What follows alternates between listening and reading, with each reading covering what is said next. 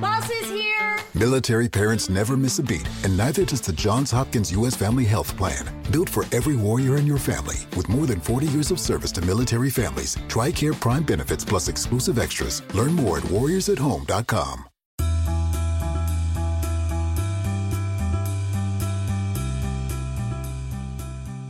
Hola amigos, ¿cómo están? Estamos de gira por México entrevistando a grandes personalidades aquí, así que bienvenidos a un nuevo episodio de Invertir Joven. Mi nombre es Cristian Arens y les doy la bienvenida. Este podcast tiene como objetivo principal ayudarte a volverte tu mejor versión a través de la educación financiera y crecimiento personal.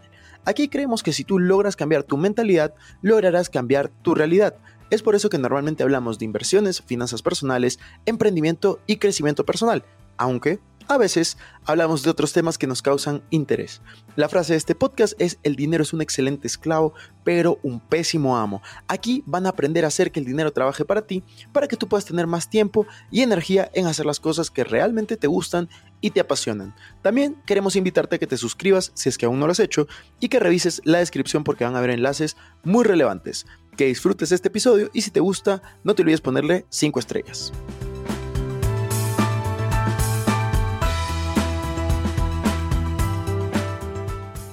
Hola Pau, ¿cómo estás? Estoy muy feliz de que estés aquí. Muchas gracias por invitarme. Yo también estoy súper contenta de estar platicando aquí contigo hoy. Pau, viene la primera pregunta. Eh, hay que empezar así con fuerza. ¿Por qué es importante pagar impuestos?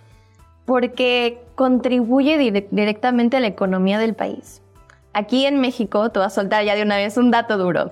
Seis de cada diez mexicanos no pagan impuestos y esto nos coloca como uno de los países donde la tasa de informalidad es más alta dentro de la OCDE con 56.6%.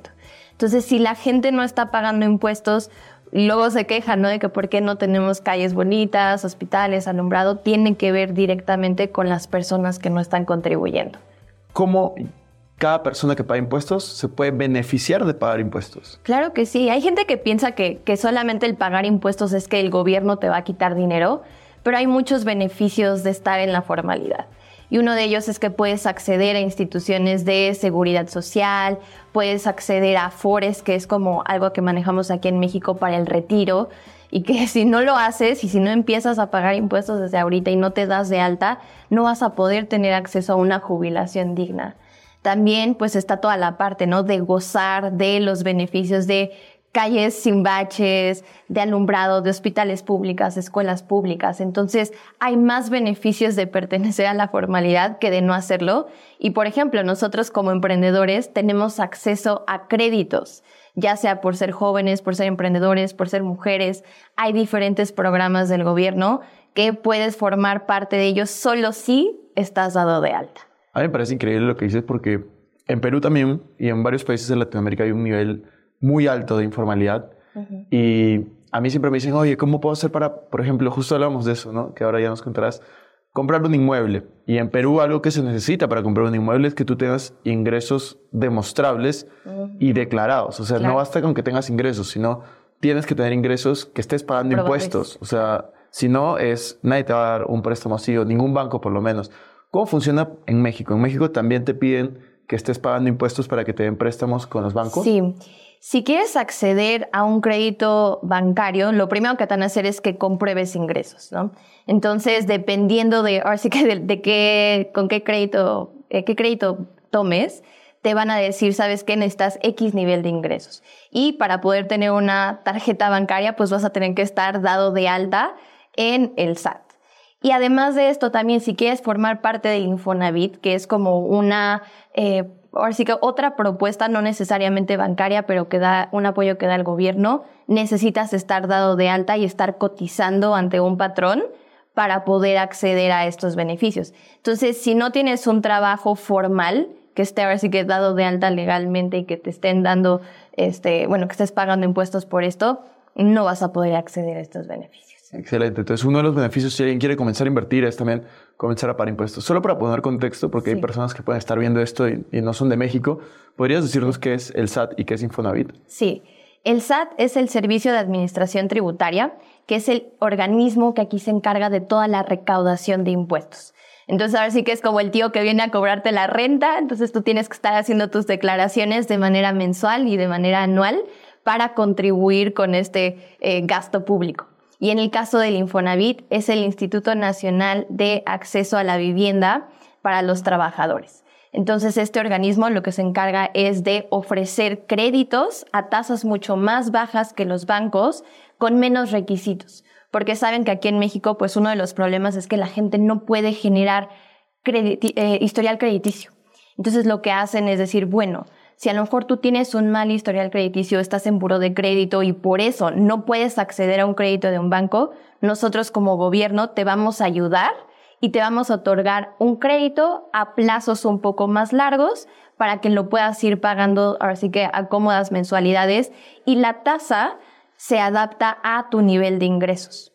Entonces, ahora sí que dependiendo de cuánto ganes, es la tasa que te va a corresponder, que es como una manera de ayudar a, toda la población mexicana que quiere tener una casa propia. Bueno, y cuéntanos un poco cómo una persona puede empezar a pagar impuestos y cómo, quién es, dónde y cómo se puede informar para no necesariamente pagar menos impuestos, pero sí pagar lo justo o lo que esté de acuerdo a la ley y no de más, que me imagino que pasa también bastante seguido. Sí, creo que hay mucha gente que, que no se informa correctamente y cuando se da de alta escoge el régimen equivocado.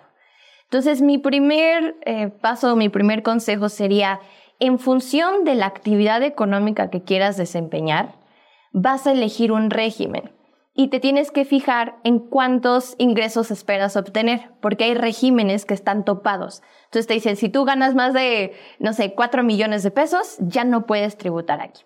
Entonces el primer paso es definir qué quieres hacer, si lo vas a hacer solo o con socios y cuánto esperas obtener. Y dependiendo de eso, pues ya vas a elegir el régimen, el tipo de contribuyente que quieres ser y ahora sí que el tipo de sociedad particularmente que vas a fundar.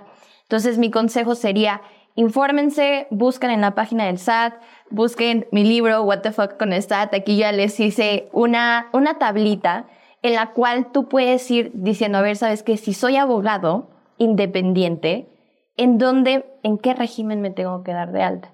O si soy asalariado, pero a la vez quiero ser eh, freelancer por las noches, ¿en qué me debo de dar de alta? Entonces ese sería un gran consejo. Siempre busquen fuentes oficiales del SAT, what the fuck con el, con el SAT, o en cualquier otro medio de comunicación especializado para estar al tanto de las nuevas eh, actualizaciones. cuéntanos un poco del sistema tributario y me parece genial lo del libro, ahora lo vamos a comentar. Cuéntanos del sistema tributario en México, o sea, nos podrías decir a, gran escala, o sea, por ejemplo, yo soy extranjero, ¿cómo funciona? ¿Tiene como cuántos regímenes o...? Sí. Aquí en México tenemos dos opciones para darnos de alta. La primera es ser persona física, que es cuando pagas tus impuestos como una sola persona. Los trámites son un poquito más accesibles y en México la mayoría de los mexicanos son personas físicas. Entonces, ya que te das de alta como este tipo de contribuyente, tienes 10 regímenes, o sea, 10 opciones para poder pagar impuestos. Y ahí va, pues, desde ser asalariado o godín, como le decimos aquí en México, por ejemplo, si te dedicas a la parte de bienes raíces, estarías en el de arrendamiento. Si tienes a lo mejor un Airbnb y lo pones a rentar, tienes que estar tributando en ese régimen. Si estás ganando dinero por plataformas digitales como Mercado Libre, Uber, Rappi o algo similar, hay un régimen especial que se llama plataformas digitales. Y bueno, o sea, hay infinidad de regímenes, te digo que son 10. Y en general, digo, para las personas físicas todo es más sencillo porque pues el SAT sabe que son muchos mexicanos que luego no se nos da eso de la compu y las cosas, entonces este, todo es más fácil. Y para las personas morales es cuando tú pagas impuestos morales, es el otro tipo de contribuyente. Ahí es cuando tú vas a pagar impuestos como un grupo de personas. Ya vas a poder tener un socio, vas a poder escoger una razón social para tu propia empresa, que obviamente otro organismo lo tiene que avalar, pero digo, tú pides permiso y, te dicen, sí, está disponible, úsalo. Y ahí ya los trámites son un poquito más complicados, pero la pregunta inicial cuando te das de alta como persona moral es, ¿quiero ganar dinero o voy a hacer una fundación sin fines de lucro? Entonces, dependiendo de lo que decidas, ya están las dos opciones, ¿no? El régimen general de ley o, eh, pues sí, algo sin fines de lucro. Y de ahí se desprenden diferentes tipos de sociedades, ¿no? La típica eh, SADCB, sociedad civil, eh, tenemos por ahí un régimen que se llama SAS, en el cual está como diseñado literalmente para emprendedores, para que puedas constituir tu empresa a costo cero desde Internet y ya tienes, o sea, en menos de cinco minutos tienes constituida una empresa y no necesariamente tienes que tener eh, socios, ¿no? Tú puedes tener el 100% de las acciones de tu empresa, entonces eso está buenísimo. Qué, chévere, me parece increíble lo, lo que comentas y debería estar en más países. Eh, yo creo que en Perú, por ejemplo, no, hay, no puedes constituir una empresa a costo cero, hasta donde yo sé. Eh, cuéntanos un poco del tema de los impuestos. En México, en, más o menos, o sea, ¿entre cuánto y cuánto se paga? Eh, por ejemplo, personas asalariadas, ¿entre cuánto y cuánto pagan aproximadamente? Y en caso de empresas, ¿entre cuánto y cuánto están los... Las tasas. Sí, las tasas por el impuesto a, a las ganancias, a la renta, ¿no? Sí. Justo, mira, digo, para hablar de un poquito como introducción, en México pagamos tres tipos de impuestos, que es el ISR, que es justo sobre la renta o hacia las ganancias, pagamos el IVA, que es sobre el consumo, y el IEPS, que es un impuesto especial sobre cierta producción de productos y servicios. Por ejemplo, eh, todas las cosas que hacen daño, ¿no? Chocolate, cerveza, tabaco, este, azúcar, tiene un impuesto especial en México, supuestamente para reducir su consumo. En el caso del ISR, este es el impuesto que recauda más porcentaje del dinero, ¿no? O sea, casi todo lo que pagamos se va al gobierno de ISR. Y en México, las personas físicas tienen tasas variables que van en función de cuánto ganas. Entonces puede ir desde el 1% hasta el 35%. Y las personas morales tienen una tasa fija del 30%. O sea, no importa lo que ganes, vas a tener que caerle con el 30%. 30%, sobre las ganancias. Sobre las ganancias, exacto. Es un impuesto directo, entonces que te, o sea, por eso es el que duele pagar más, ¿no? Porque te lo descuentan directamente de lo que ganas. Sí, es, en verdad está muy parecido a, Perú? En Perú es muy parecido, o sea, tenemos los tres tipos de impuestos, tenemos tasas muy parecidas. ¿El IVA en qué porcentaje está aquí? Hay diferentes tasas, la más común es del 16%, pero tenemos algunos productos exentos de IVA productos con tasa cero y en la frontera hay como un descuento especial para incentivar el consumo del 8%. Ah, Entonces, a ver sí que es muy variable. ¿En Perú de cuánto es? Eh, el 17, 18% me ah. parece. Justo cambió hace unos años, pero sí es fija. Ha bajado, por ejemplo, para restaurantes y ciertas, eh, ciertas industrias a 10%, pero es, es, siempre es siempre volvió, porque antes era 18, no sé si ahora es 17 y es 10% para, para, algunas industrias para incentivarlos. Y luego el impuesto a la renta, que es el, el que acá... ICR. Ajá.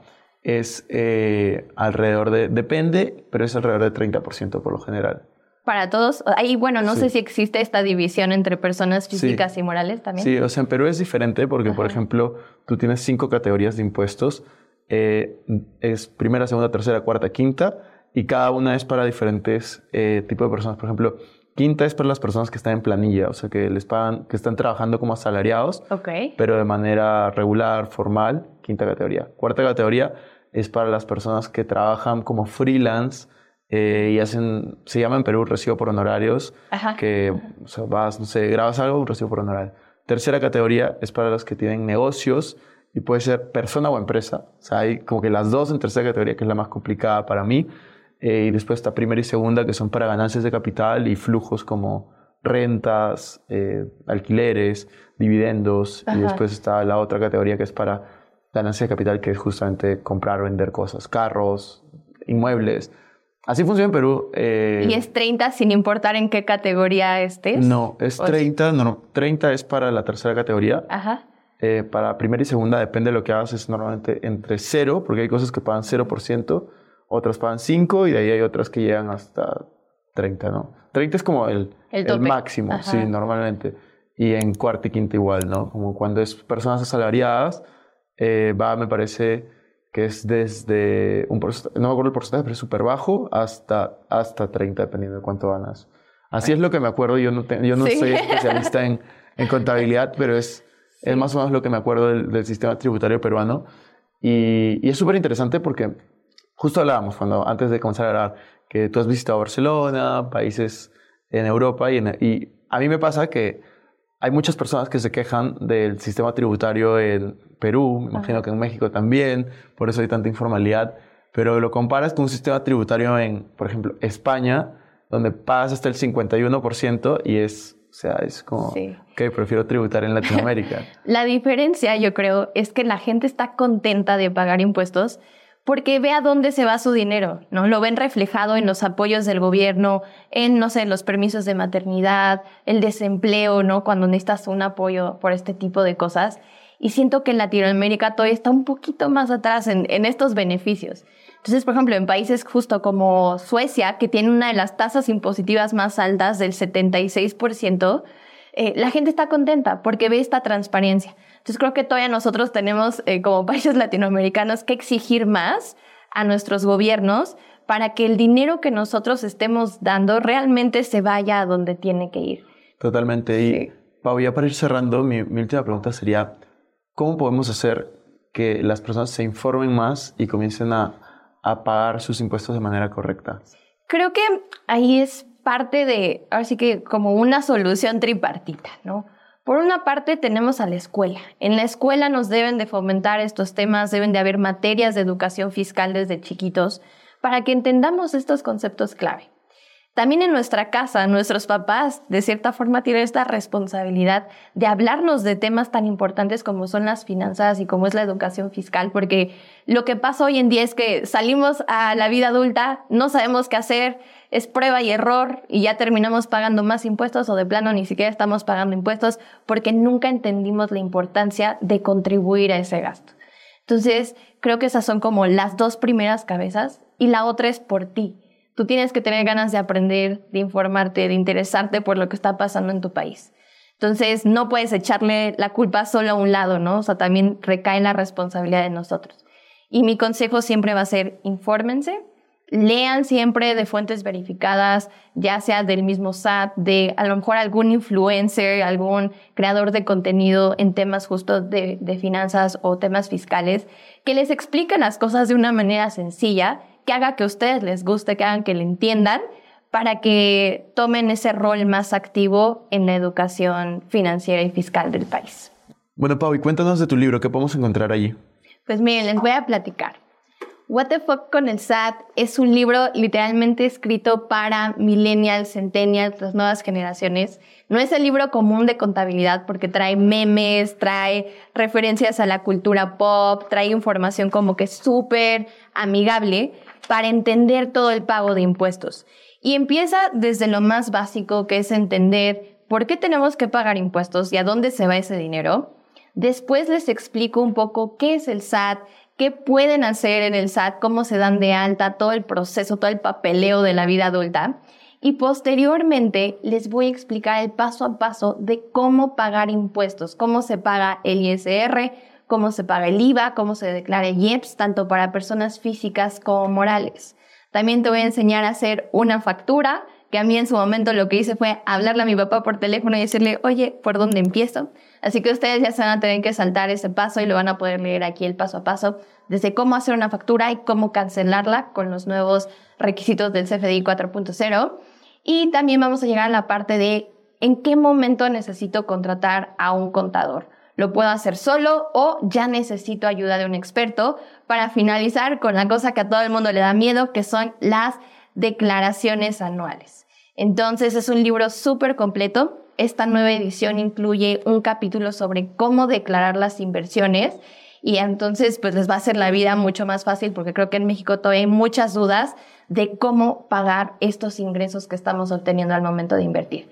Así que cómprenlo ya, está disponible en formato físico, PDF y audiolibro, en cualquier lugar. Genial, Pau, muchísimas gracias. Y ahí espero que puedan adquirir tu libro. Y, y de hecho, yo también lo voy a leer por curiosidad, así que quiero, quiero aprender. Muchas gracias. Gracias a ti.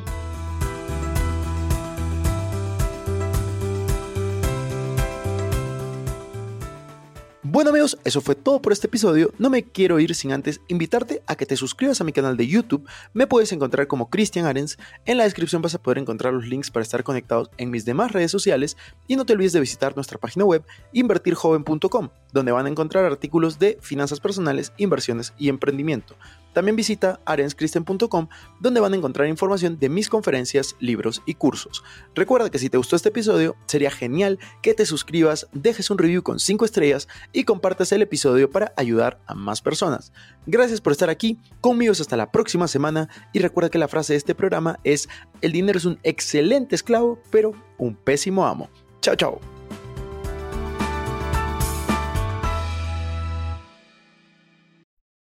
Este es un podcast producido por Explora.